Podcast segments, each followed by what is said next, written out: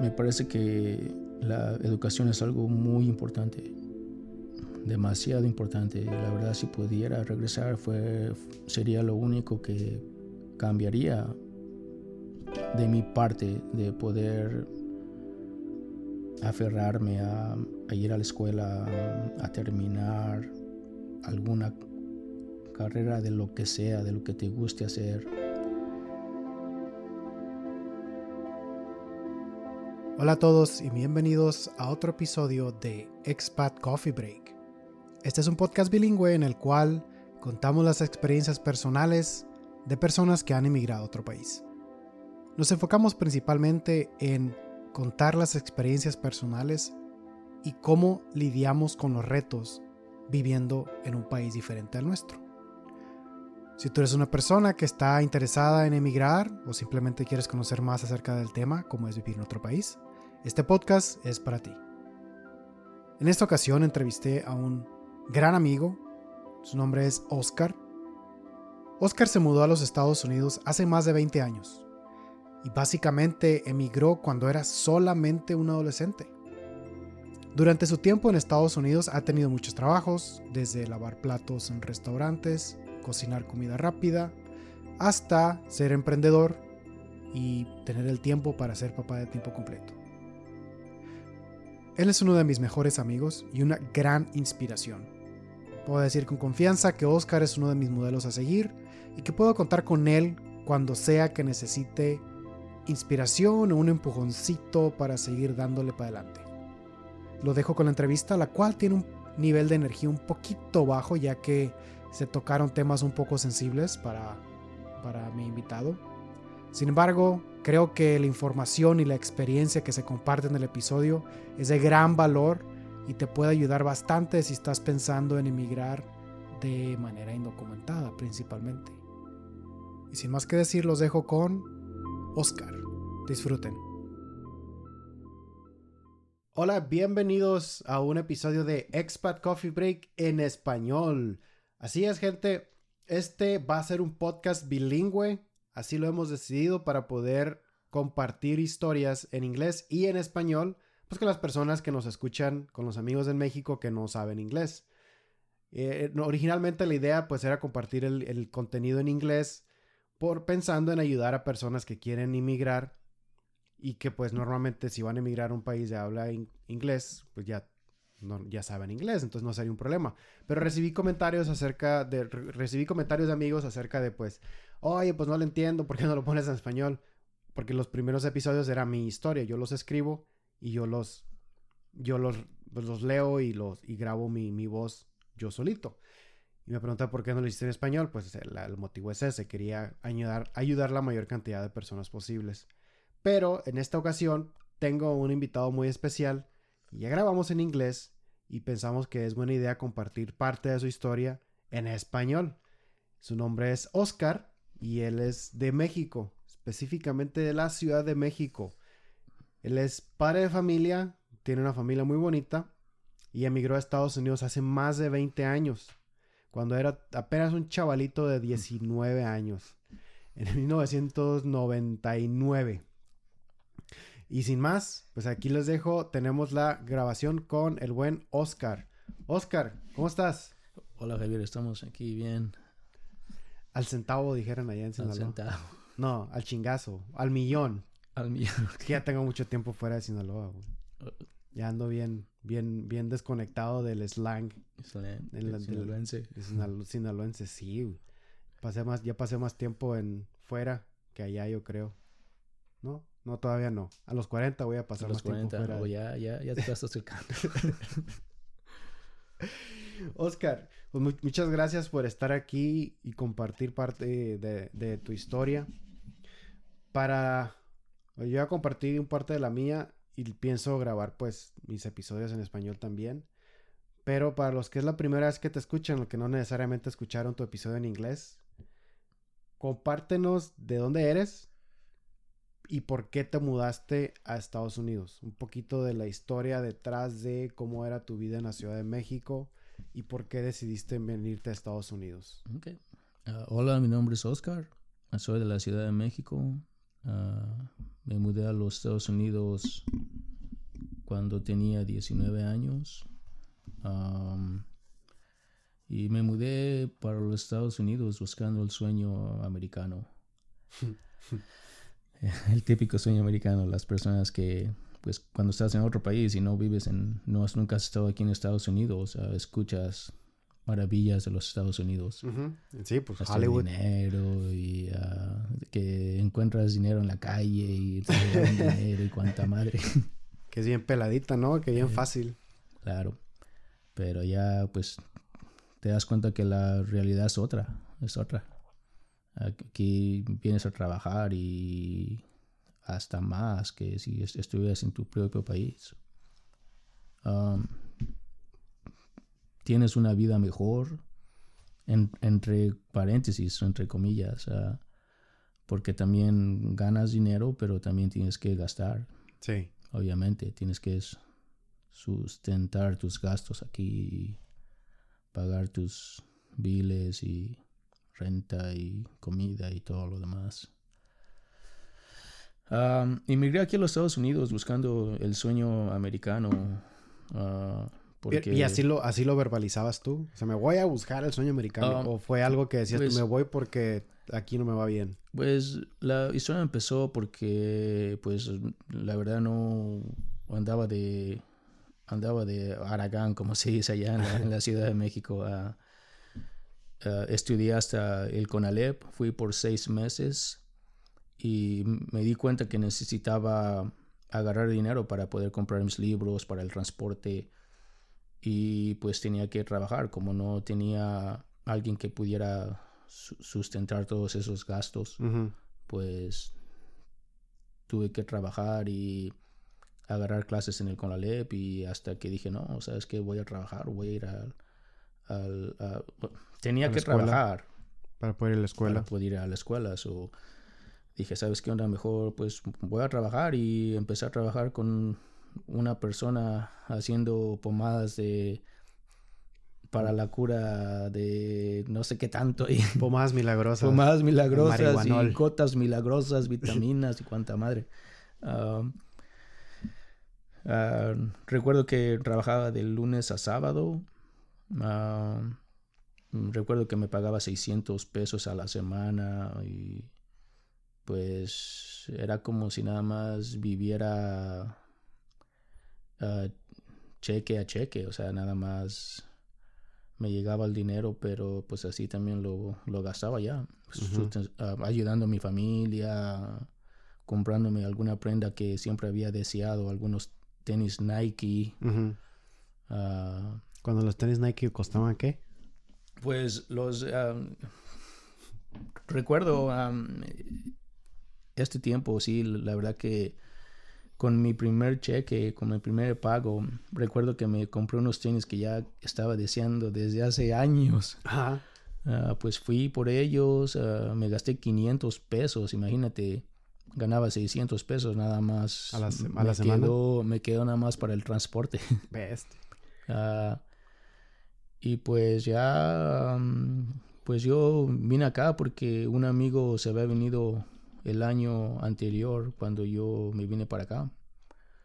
Él se vino y todavía pues hablábamos por, ah, por el teléfono, me hablaba y pues me, pues me contaba cómo estaban las cosas por acá. Yo le decía, no, pues échale ganas, pues ya estás allá, pues hay que echarle ganas.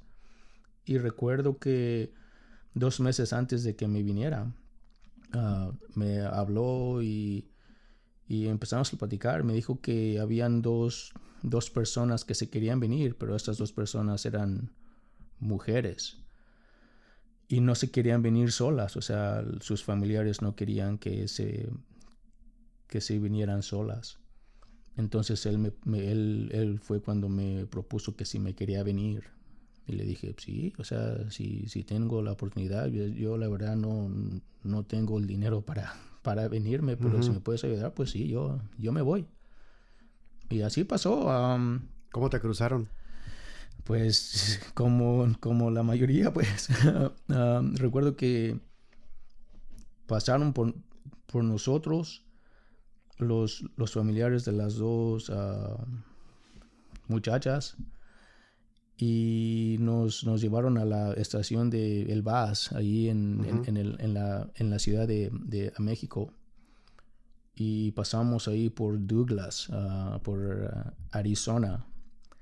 entonces llegamos ahí a Arizona. Uh, nos, nos hospedamos en un hotel de... bien feo. La verdad que estaba bien miedoso ahí. Ah, bueno, yo siendo de la, de la Ciudad de México, o sea, de la parte Nunca había salido de la Ciudad de México tampoco. Uh, bueno, no, sí, sí, fíjate que sí. Uh, fui una vez a Cancún.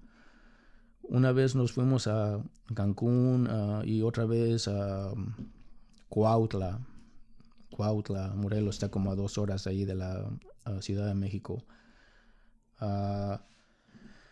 Pero bueno, recuerdo que llegó el bus ahí a, la frontera ahí entre Douglas y Agua Prieta, creo que se llamaba esa, esa ciudad, Agua Prieta, algo así. y supuestamente alguien iba a ir por nosotros, el, la persona que nos iba a pasar. Ah, y es que es bien diferente de la Ciudad de México, Agua Prieta es es un no, mundo no hay nada. completamente diferente. Y no, y estar de, una, de la ciudad de que es puro concreto y ver... Exacto, sí. Y ver de edificios y por todos lados y casas encima de una, encima de otra y te, luego te vas a Guaprita donde no, hay nada. Para ti es no, sí, sí vacío, tierra, mucho espacio abierto y la gente se viste muy diferente. La gente se mira muy diferente. Habla, Habla también diferente, sí. Sí, esa, esa vez me, me acuerdo. Llegamos ahí al, al hotel eh, esa persona nos iba a ir a, a, recoger como a las 7 de la noche porque pues pasamos por el por el por el por el desierto. Órale, caminando por el desierto. Caminando. recuerdo que esa vez pasó esa persona por nosotros. Intentamos esa noche, pero supuestamente había muchas Mucha muchas camionetas, eh, sí, inmigración, pues. Y decidieron que lo íbamos a intentar el, el siguiente día. Entonces esa vez nos regresamos, recuerdo que eran como la una de la mañana cuando nos regresamos al hotel, pero ya habían otras personas ahí. Y pues ahí, imagínate, conviviendo con, otras personas, ah, pues sí, nos sentíamos un poco incómodos, pues ahí era un cuartito y eran ya casi como 15 personas. Y pues ahí todos amontonados, imagínate. después al, a la mañana, ya cuando amaneció, nos, nos llevaron de comer. Recuerdo que nos llevaron una pizza, que para mí era algo, algo bueno para mí, porque pues ya ves que allá en la, en la, en la, Ciudad de México el comer pizza es como un lujo, pues. Esa vez esas personas nos ah, llevaron pizza. Pues ya comimos y nos la pasamos todo el día ahí encerrados, pues no, ni, no queríamos ni, ni salir, pues no, no, no hay nada por ahí, pues es pura tierra y casa, una casa ahí y otra casa metros más adelante y todo eso. La verdad que no, no, no queríamos ni salir ni nada. Y esa noche pasaron otra vez por nosotros, pero las personas que ya estaban de la noche anterior cuando regresamos también pasaron por ellos. Y fue la, misma persona que pasó por nosotros la, el, día pasado. Fue por nosotros, por nosotros otra vez. Y esa vez sí, pues pasamos. Caminamos como unas ocho horas. ¿Ocho horas caminando? Ocho horas. De noche. Caminando, sí, de noche. Empezamos como a las ocho de la noche, era, cuando ya se estaba oscureciendo. Caminamos, caminamos y recuerdo que pasamos por una granja. O sea, había caballos, vacas. Y recuerdo que ya eran como las 3 de la mañana, 4 de la mañana, algo así. Y oímos una, una voz, pues era de las personas que, que vivían ahí.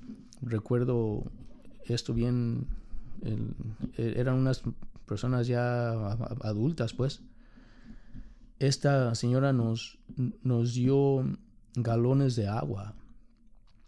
O sea, bien buena onda, bien buena onda la esta señora, una güera americana. Órale. americana nos dio agua y ya pues seguimos pasando. Y ya cuando estaba un poco amaneciendo, llegamos a, al lado de una carretera. Y nos eh, esperamos ahí pues hasta que se amaneciera un poquito porque iba a pasar un carro. iba a pasar un carro y, nos dieron las instrucciones. Cuando, veas este carro, creo que un carro verde, cuando veas este carro que está pasando y, va a pasar lento, o sea que tienen que estar al, pendiente. Y pues ya, pues nosotros ahí esperándonos porque esta persona nos, nos dejó ahí porque él se tenía que regresar para ir por otras personas. Entonces, esperamos ahí como unas, yo creo que unas tres horas ahí, esperando, esperando nada más, hasta que por fin, pues vimos pasar carros, pero eran otro tipo de carros, camionetas y hasta autobuses también vimos, pues no, no eran esos, hasta que por fin un carro iba lento y era verde y la... O sea, era Todo lo que les dijeron.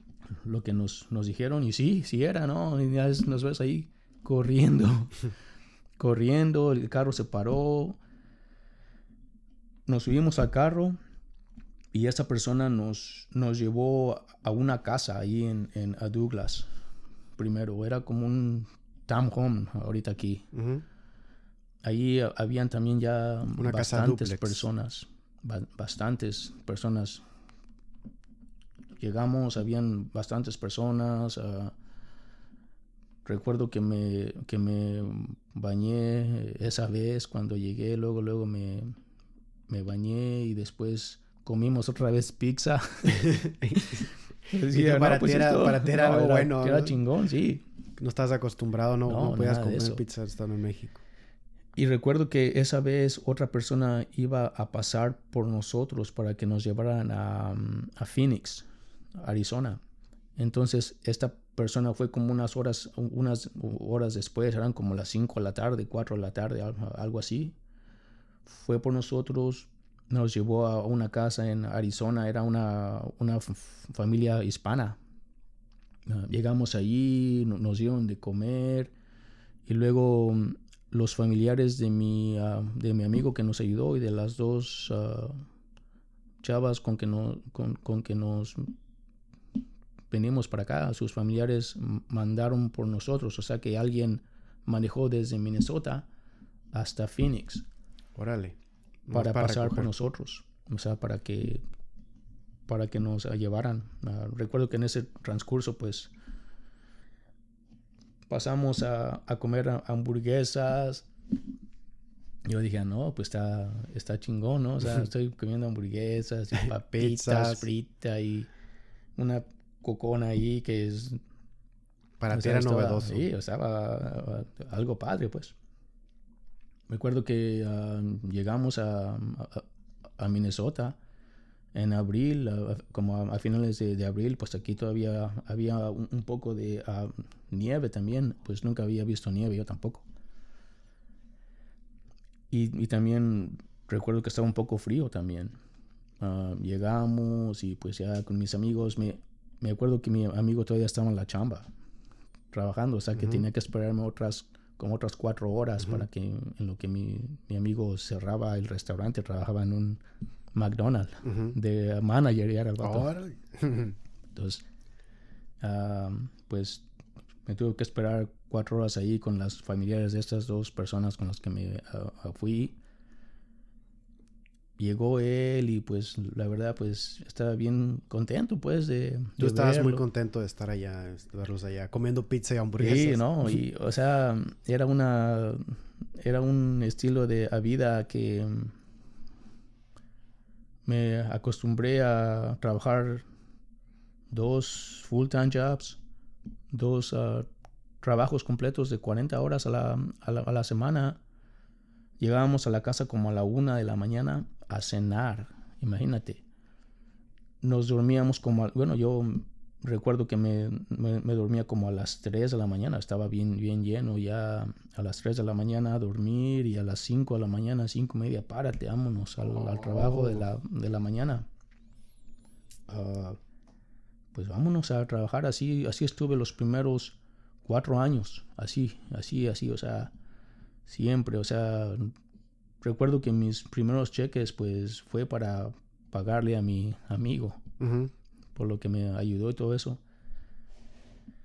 Y ya después... Él, te ayudó a conseguir tu primer trabajo en McDonald's. Sí, claro, pues él era, era, el, el, manager. ahí, pues el de volada. Yo empecé a trabajar el siguiente día de que... Cuando, ya te tenían papeles ya y todo. tenía todo listo el vato. la verdad, sí, todo, todo listo. Ya... el vato me dice, vas a empezar a trabajar ya, güey. ¿Y los dos turnos eran ahí mismo, en McDonald's? No, no, era... Bueno, uno estaba en Rogers, aquí en Minnesota, y el otro en Shakopee. O sea que estaba de lado a lado y la casa en, donde él, él, él, vivía era en South, en el sur de, de las, de la ciudad. ¿Cuánto tiempo hacías de donde vivías para el primer trabajo? Una, hora? y el otro del... De punta de a punta. para acá. 40 minutos. Y luego... Probablemente. Oh, pues con razón perdías, perdías tres horas diarias. Bastante tiempo en, en el la carretera. Transporte. Ah, pero sí, o sea, llegué al, siguiente día, vámonos a trabajar, ¿no? Pues ya cuando agarré mi primer cheque, bueno, los, los, los cheques, pues él, él me dijo, como tú quieras, Oscar, tú me puedes pagar como tú quieras. Le dije, no, pues yo te, te quisiera pagar lo más, lo más pronto posible. Yo recuerdo que gastó en mí 3.500 dólares por la pasada y por las personas que fueron por nosotros, la gasolina y cuánta más y todo eso. Y le pagué rápido al vato, sí. Le pagué. Recuerdo que a los seis meses después, pues ya. Yo cuando estaba en México me gustaban un chingo los Ford Mustang. Ok. Era, era mi carro de ¿Te compraste uno? De los sueños. No, cuando, llegué acá ya vi otros, otros tipos de carros. Ya el Mustang era como algo normal aquí, o sea, no, no era ni el más... No era el más chilo. Exacto, sí. dije, no, pues ya. Ah, recuerdo que a los, a los siete meses me, me, compré mi primer carro por 800 dólares. ¿Qué carro era? Era un, un Datsun. Estaba ya todo a, viejo, pero jalaba bien el vato y todo eso, pues ahí vámonos. Y este. Y la primera licencia que yo tuve fue dos años después. Y era porque antes. antes solo te pedían tu acta de nacimiento, alguna identificación y te podrían dar el, el, ID de aquí, la identificación de, de aquí de Minnesota. O sea que tuve que tuve suerte de, tardarme dos años para que alguien me pudiera decir que podría agarrar um, alguna, algún tipo de uh, identificación aquí, porque mi, mi, amigo no me informó de eso, pues. No sé por qué lo hizo, nunca le pregunté ni nada. ¿Y él sí tenía? Sí, claro. Um, yo por lo que, yo por ejemplo, yo que he estado cuando estaba trabajando con un amigo de jardinero, estaba platicando que cuando llegan muchos de los, de los nuevos inmigrantes, no les dicen muchas cosas para tenerlos como que de, pues pagando, pagándoles menos. Eso es lo mínimo, pagándoles menos. Es lo, es lo mínimo de los motivos que podrían tener. Por ejemplo, si la hora vale en ese tipo, el día, el día no la hora. Si el día se los pagan en mínimo 200 dólares, creo que hasta andaban 250 en algunos casos. De estar todo el día en el, pinche jardín ahí, la madriza. Diario, 250 dólares. A un recién llegado, un recién inmigrante le dan 150. Imagínate. Y si les va bien 180, y le dices, pues te voy a pagar más porque tú eres de los buenos, 180. Y el recién llegado piensa que le están pagando bien cuando en realidad pues están aprovechando de él. Claro, y pues ya, y tú, si, si eres nuevo, 150 dólares, aquí es la, no, sí, a huevo. Gracias, sí. Eh, sí, pues eso, ah, desafortunadamente mi, mi, amigo no me informó de, de eso, pero tuve la, la, suerte de conocer a otra, otra, otra persona en el trabajo y me dijo, no, ¿sabes qué? Puedes ir con tu acta de nacimiento y algún tipo de credencial. Entonces lo que hice fue que hablé con una de mis tías y le dije que por favor le, le pidiera a mi abuela que si me podían mandar mi acta de nacimiento y mi credencial de elector. Ah, y sí, sí se pudo. O sea, recuerdo que mandé 100, 100 dólares por, el, por lo que iban a hacer y todo. Y me, y me llegó como a las tres semanas. Y tuve la suerte de todavía poder alcanzar a agarrar una, la identificación de aquí, de, de del estado. Sí, porque ahora, ahora te dan una, una, licencia y no es una identificación. Si quieres una identificación, tienes que dar más papeles. Claro, sí, creo que le llaman la, la, Real ID, no sé qué, es, es diferente ahora. Sí, no, pues cuando yo agarré el ID, el año siguiente fue cuando, cuando ya no se podía llevar nada más tu acta de nacimiento y un tipo de, identificación. Ahora te, te, pedían una visa, algún pasaporte, y, y o sea, más cosas, pues. Y ahora, eso fue, te estás hablando hace más de 20 años. Sí, en el 2001. ¿Cuánto tiempo duraste trabajando? ¿Dos trabajos, 80 horas a la ah, semana? 10 años mínimo. Así, 10, años sin parar. ¿Y todo el tiempo en McDonald's o le, le hiciste a otro lado? Desafortunadamente es una, es una de las cosas que las personas no, o sea, bueno, lo que yo vi con mis amigos, pues, hasta la fecha todavía trabajan en el mismo lugar. Están en el McDonald's, todos. Son managers, uh, store managers, es como la, el manager más, más cabrón, pues. Pero todavía están en el mismo lugar. Desafortunadamente para mí fue lo que ellos, ellos, uh, sabían, entonces pues fue lo que yo entré, pues. Así comenzaste. A trabajar así. Uh, recuerdo que me pagaban el, el mínimo. El mínimo eran 6 dólares con 25 centavos, creo. Anterior antes, o menos. desafortunadamente, bueno, no desafortunadamente, afortunadamente, porque siempre hacía overtime. Trabajaba más de mis 40 horas. horas extras. Claro, o sea que me, que me pagaban más por cada hora que yo hiciera más de 40. Sí, sí, sí. Ah, pero hay, hay bastantes tipos de trabajos mejores pagados. desafortunadamente para mí, pues fue, fue lo que mi ah, amigo sabía. Y... Sí, pues no sabías tú tampoco que había otras oportunidades. ¿Y ahora a qué te dedicas? ¿Qué pues haces aquí? Ahora, ah, pues esto empezó hace 10 años apenas.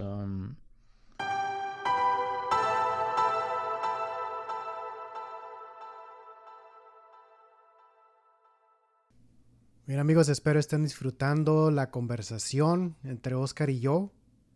Les interrumpo un poquito para unas palabras de nuestro patrocinador. Este podcast es traído para ti por nuestro patrocinador oficial, Javier Salomón. Así es, me autopatrocino este podcast.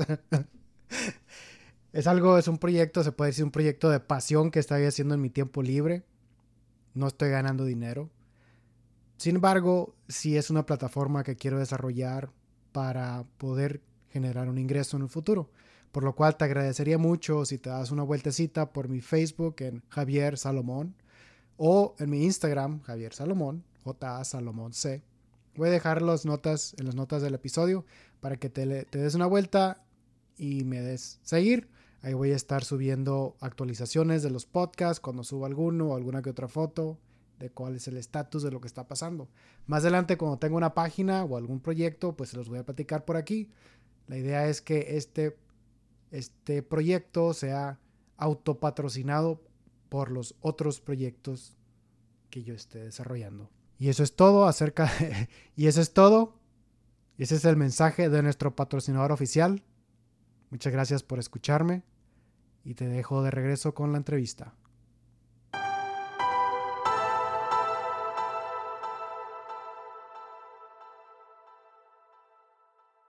¿Y ahora a qué te dedicas? ¿Qué pues haces aquí? Ahora, ah, pues esto empezó hace 10 años apenas. recuerdo que fuimos a, la, a las tiendas de segunda mano y me dio la curiosidad de ver ahí, de comprar cosas antiguas. Ok.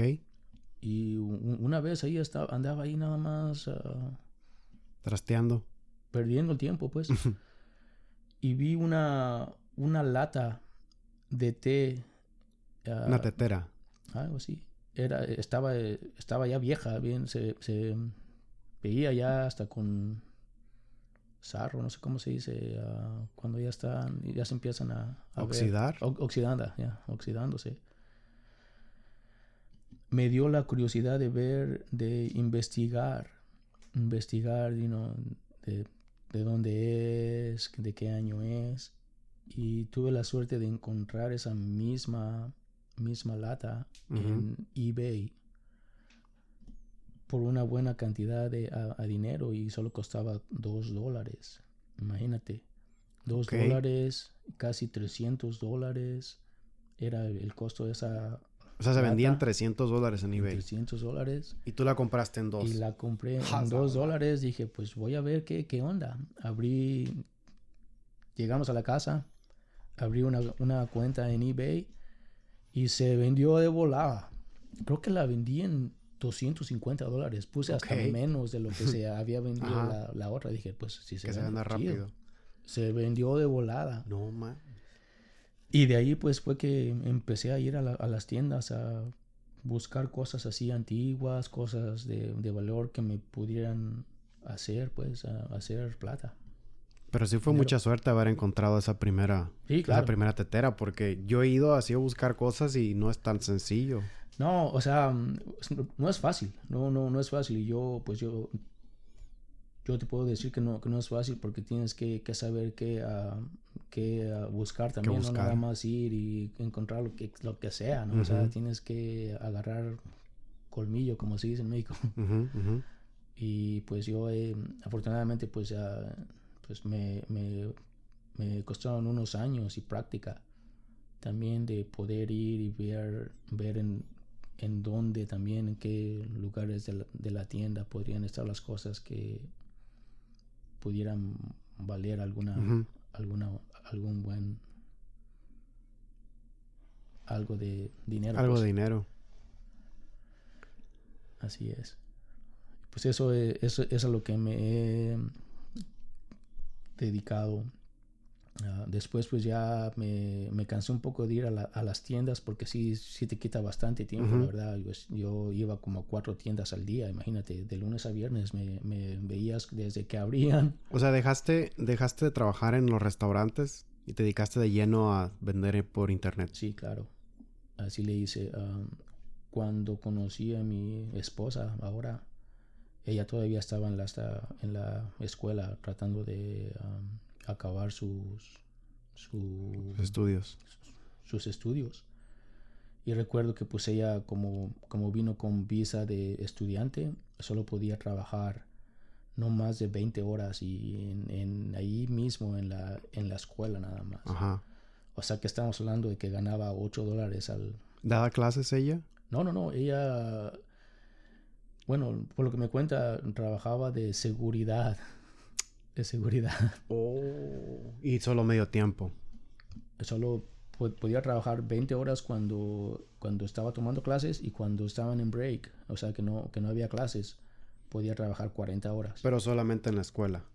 nada más. No ahí. podía salir a buscar un trabajo no, por fuera. Nada, nada de eso. No, bien, bien duro. Pues recuerdo que hubo un tiempo que estaba haciendo lo de eBay y, y habían, habían ah, temporadas de que me iba a, a limpiar hasta nieve.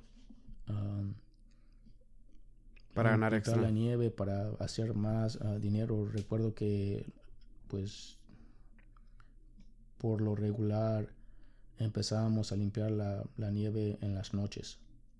¿Lo hacían Las juntos? No, yo solo. Ok. Ah, me iba como a las 8 de la noche y no regresaba hasta el otro día. Y pues al, al otro día tempranito, vámonos a ver qué. Pero, pero ¿eras tú solo o con una compañía? No, no, no, con una, con una compañía. Ok, manejando el- la camioneta Claro, que tiene sí. la, el plow. El- el- sí, la, la pala de, de Eso, la enfrente pala. y todo eso, sí. Ah, y, y, y también hubo una, una, una época que también vendía helados también. Ah, sí me platicaste. Andabas en una van de... una camioneta de... que estaba ya media, media muerta casi casi. imagínate con el calorón aquí en, en Minnesota cuando está bueno el clima pues y sin aire acondicionado, ahí todo bien sudoroso, yendo a los, a los parques, a los a las, a las calles pues de los departamentos es cuando pues hay más más inmigrantes desafortunadamente más hispanos que están acostumbrados a oír la musiquita de, la, de la nieve de la nieve y son los que salen y los y los niños luego luego ah quiero un helado ahora vámonos Recuerdo que eso lo, ah, lo hacía desde el viernes. Viernes, sábado, domingo, vámonos. Y solo los veranos, porque en invierno no nadie va a comprar. nada, claro. En el verano, eso lo, lo, hice por dos temporadas. Por dos temporadas para poder sacar más dinero para mm, poder pagar la escuela de mi, de mi esposa, para poder pagar el departamento que teníamos de una recámara. Y pues así nos la pasamos, así, hasta que se pudo graduar ella. Pues ya de ahí ya cambió todo.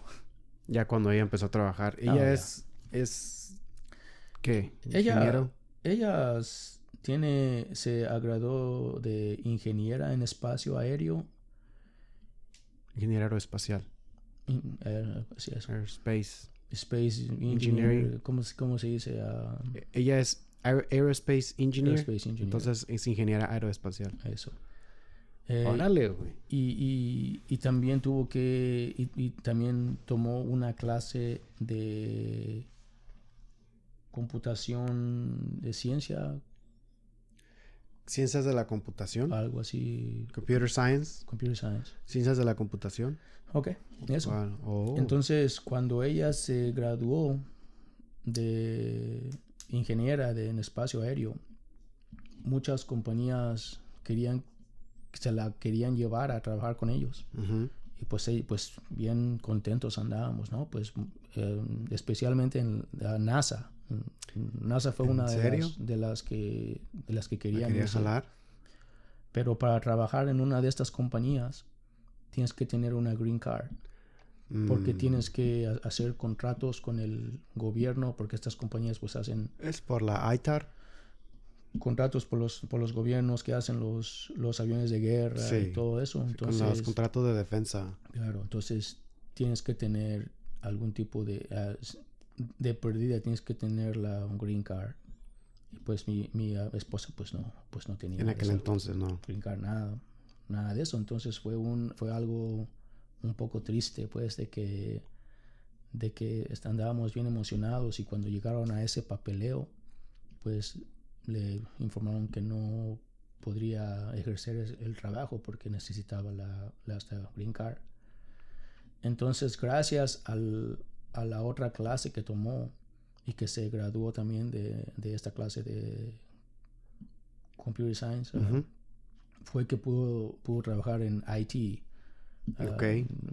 yo no sé cómo se dice IT. Tecnología de la información. Algo así. Pero IT también se entiende. Ok, IT. Entonces, este, pues gracias a eso empezó a, trabajar para una compañía de aseguranzas que se llama Blue Cross. Aquí es, la, es una compañía grande aquí de Minnesota que... La Blue Cross Blue Shield. Blue Shield. Órale. Que se dedica a... Es como, es para los, para los que nos están escuchando de México, es como decir que estaba trabajando para los de MetLife o estaba trabajando para los de Inbursa, los que todos los, todos los seguros Monterrey, todas las... Seguro, pues. Sí, todas las empresas de seguro médicos, gastos médicos mayores. Eso, es lo que hace Blue Cross aquí en Estados Unidos. Entonces, pues ya empezó a trabajar allí, pues... recuerdo que empezaron a pagar 65 mil. ¿Al año? Al año. ¿Y recién graduada? Recién graduada. No mames, eso es un dineral para un... ¿Y en qué hace? ¿Cuánto? ¿10 años? Hace... No, actually... Uh, seis años. Seis años porque... ¡Wow! Se tardó todavía unos tres años. Bueno, y otra cosa que quisiera mencionar, uh, pues como ella tenía la visa de estudiante, tenía que estar en la escuela siempre. ¿Tiene que, vivir en la escuela también? No, no, no, no, no, no tenía que, que vivir en la escuela, pero tenía que estar tomando clases Ok, todo el ok. tiempo. Y, la- y la Para y que otra... la visa no se pudiera, o sea, que pudiera estar válida y no... Cuando, cuando tienes una, una, una visa de estudiante tienes que estar en la escuela siempre, Ok. hasta que una compañía llegue y te quiera empezar a Patrocinar. los, los papeles sponsorship. Entonces, en ese lapso de tres años, pues no, pues ella podría trabajar en lo que se había graduado. Pues no había muchas compañías que la quisieran ah, agarrar y Es que es muy difícil porque ella inmediatamente... Al, al, al momento de pedir trabajo también les tenía que decir, ay, por cierto, necesito una visa de una trabajo. Exacto. Y muchas compañías no, no se sienten cómodas haciéndolo. No, no todas saben cómo hacerlo tampoco. Exacto. ¿Cuál es el proceso? Exacto. Entonces, pues ahí, pues, pues en, en ese tiempo, esos tres años, ah, estaba trabajando en lugares que tuvieran algo que ver con en lo que se había graduado. Y pues eran que le pagaban 12 dólares la, la hora. O sea, no, no era... Cuando estaba pues, estudiando. Cuando todavía estaba estudiando. Y en ese tiempo, pues estaba trabajando y también pues estaba estudiando porque no, no puedes trabajar nada más y no, estudiar, tienes que, que hacer las dos cosas. Pero gracias a eso, pues ella ahorita ya tiene tres masters, Tres maestrías. Tres O sea que maestrías. estuvo, le sacó el mayor provecho. provecho posible a la visa de estudiante, entonces sacó tres maestrías. Tres maestrías. Ahorita tiene ya tres ah, maestrías y gracias a eso, a eso pues, sabes, siempre digo que las cosas pasan por algo, siempre. Ah, se tardó todo ese tiempo, pero gracias a eso pudo encontrar el trabajo en Blue Cross, Blue, El primer trabajo que le pagaban 65 mil dólares 65,000 al año. Cuando ella empezó a trabajar, pues 65 mil, pues era algo, algo bueno, pues, o sea, Sí. ya no, empezamos ya a no estar ah, apretados ni nada Ya no de eso. estaban al día. Y pues ella estuvo ahí con, con esta compañía, con la, con la visa ah, F1, Ujú. F1, F1 y cada año ella aplicaba para ver si podía conseguir la, la otra visa que se llama H1, Ujú. pero nada más tienen un tope aquí, o sea, imagínate, Por lotería. aplican 50 mil personas, no, no, no 50 mil, medio millón de personas Wow. y solo dan 200 mil y si tienes alguna maestría puedes aplicar para esta otra lotería pero solo pienso que solo 50 mil agarraban agar- o sea si te tocaba pues chido y si no pues otra vez esperar otro año para ver si tú sabes si te O sea tocaba, que pues. estuvieron, estuvieron todo el tiempo que ella estuvo estudiando. Y tú ya habías dejado de trabajar en los restaurantes. Entonces tenías que buscar la manera de generar dinero a través de eBay, a través de lo que cayera, limpiando nieve, vendiendo paletas de nieve en el verano, lo que cayera para poder sostener claro. la familia. ¿Ya tenías a tus dos hijos? ¿Ya tenías a Ivan e Ethan? No, no. tuvimos a Evan en el 2014. 2014. Entonces, cuando ella, cuando tuvimos a Evan, el año, un año después fue cuando entró a la, a la compañía de Blue Cross Ok. de ah, aseguranza. Pues fue un am, alivio. O sea, pensábamos que 65 mil era, estaba... Ustedes ya se sentían realizados. ¿Y cómo, y cómo empezó? Porque ahorita ya ustedes no sé exactamente cuánto, cuánto gane, pero obviamente no gana nada más 65.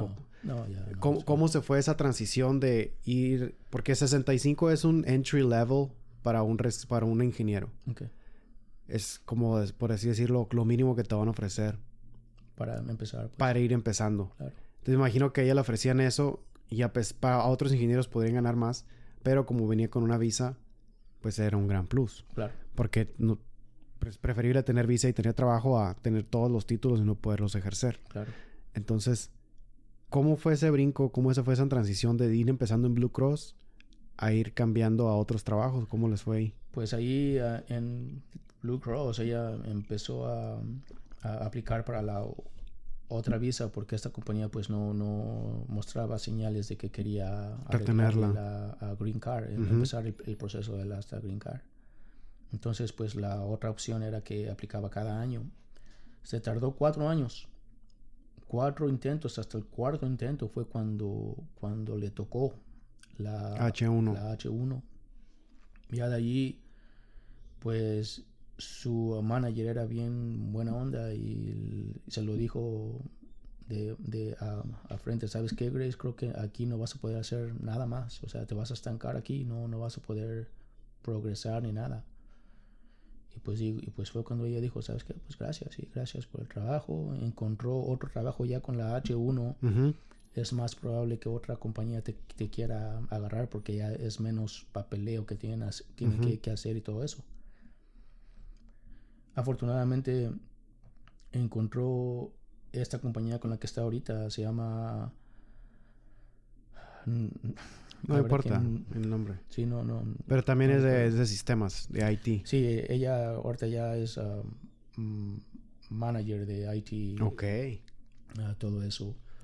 Y ahorita ya Ah. están más a gusto. No, ahorita ya, ya está. Ya te ríes solo. Entonces, ¿sigues haciendo lo de eBay? ¿Sigues vendiendo en internet? ¿Sigues vendiendo helados? Fíjate que ya casi no, o sea, sí voy a las tiendas de vez en cuando, pero es porque es- siento que tengo que hacer algo, pues. o sea, ti- tienes, tienes la inquietud de no puedes estar quieto. Pues sí, pues Exacto. me imagino después de casi 20 años, desde que llegaste a trabajar dos turnos, Sí. levantarte a las 5 de la mañana, trabajar hasta la 1 de la mañana, y eso por 10 años, pues no, no, puedes, no puedes apagarte de repente y decir, ya, ya no voy a hacer nada. ¿Qué haces entonces? No, pues, ahorita, ahorita lo que estoy haciendo es, ah, estoy agarrando clases, quiero agarrar la carrera de mm, administración de empresas. Ok.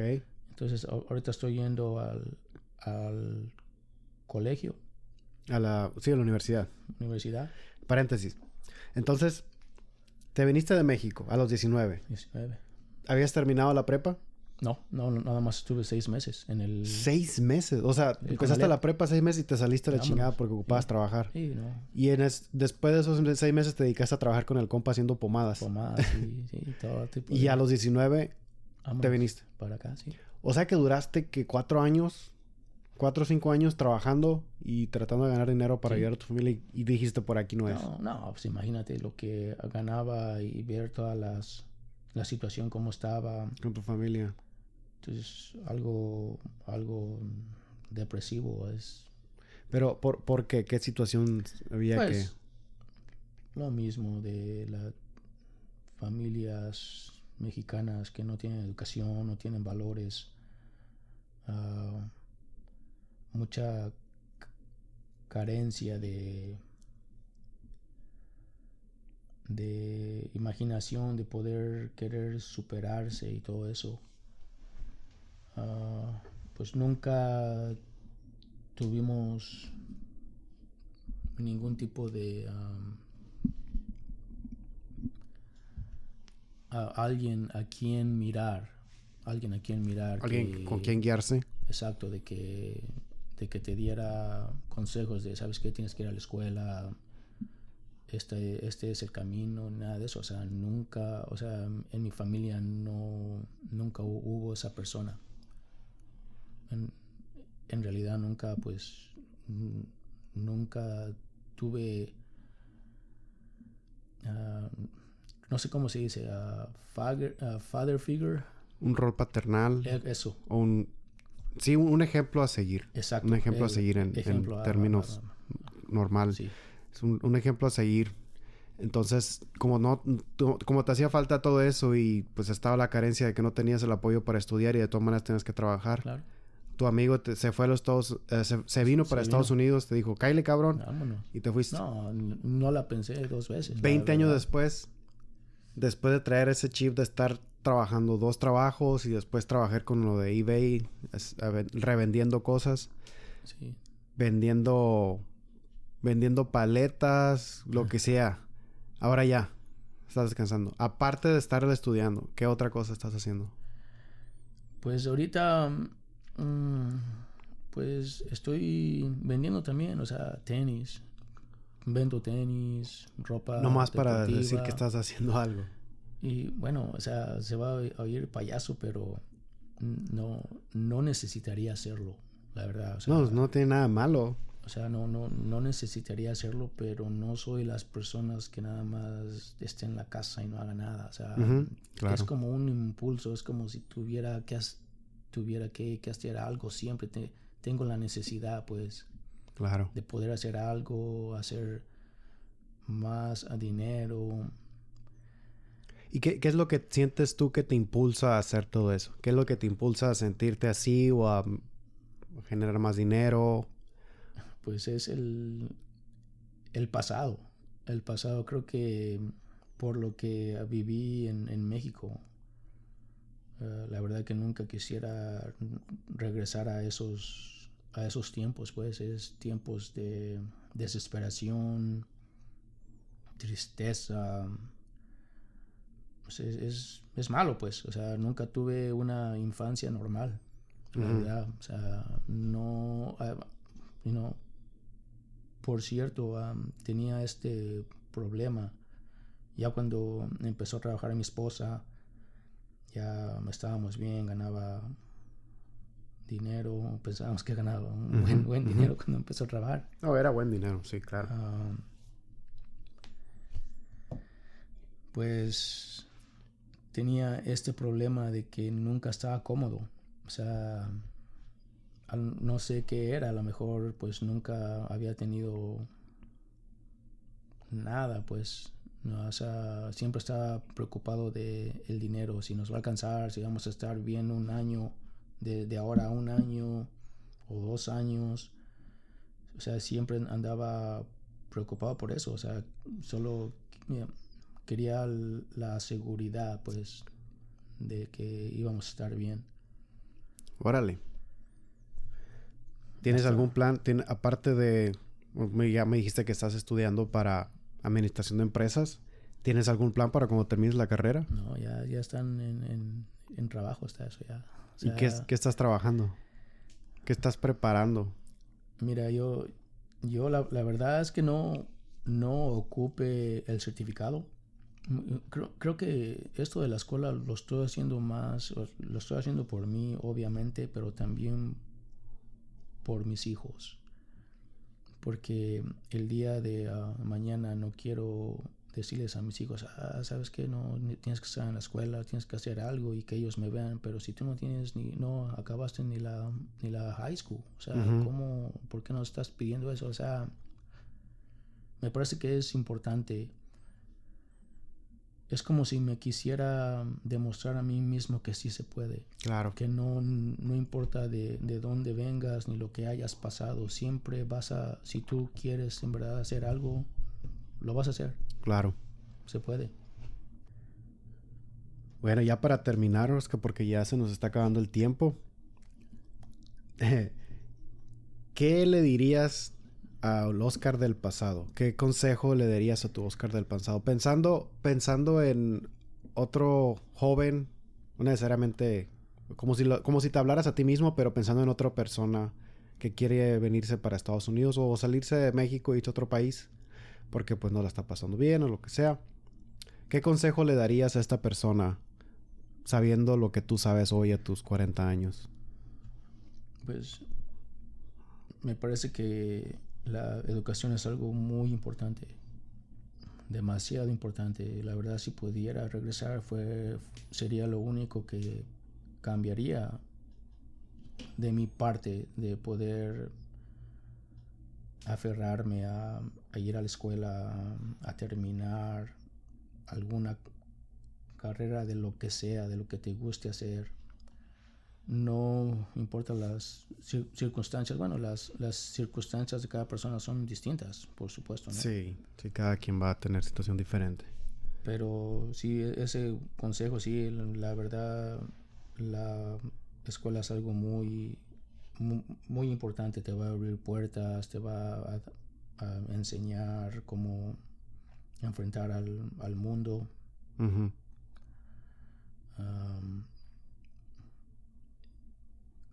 Yo sé que para todos pues es diferente, es, es fácil decir ahora que ya estoy en esto en, acá en Minnesota y estoy bien. Pero pues si, si tienen la oportunidad, olvídense de, venir acá a, buscar el sueño americano. nada más lo que vas a, venir a hacer es venir a trabajar. Bien duro, si quieres, si quieres hacer algo y, y aún así, o sea, te vas a dar cuenta que vas a vivir cheque, cheque tras otro cheque, nada más te va a alcanzar para, para pasarla. La verdad, alguna carrera estaría estaría súper claro. mejor. Muy bien, pues muchas gracias por compartir tu historia, Oscar, y por esos consejos para los, los posibles o los futuros inmigrantes jóvenes que puedan estar pensando en venirse para Estados Unidos, que puedan tener una perspectiva que a lo mejor no está bien orientada, porque algo que muchos en México tenemos es, creemos que en el otro lado todo es mejor, en el otro lado se vive muy a gusto, pero no te cuentan, te cuentan una parte de la historia, no te cuentan lo difícil que es, en especial para los que somos inmigrantes. Claro. y hay pues diferentes situaciones, ¿no? En fin, pues muchas gracias, muchas gracias por compartir y a los que nos escucharon, muchas gracias por formar parte de la audiencia. Muchas gracias por escuchar todo el episodio. Si tienen algún comentario de qué temas quisieran que tratemos, qué temas quieren que discutamos aquí mi amigo Oscar y yo o simplemente o yo solito, ahí les encargo, me dejan un comentario en les voy a dejar donde, nos, donde me pueden contactar en las notas del episodio. Muchas gracias y nos vemos en la próxima. Hasta luego.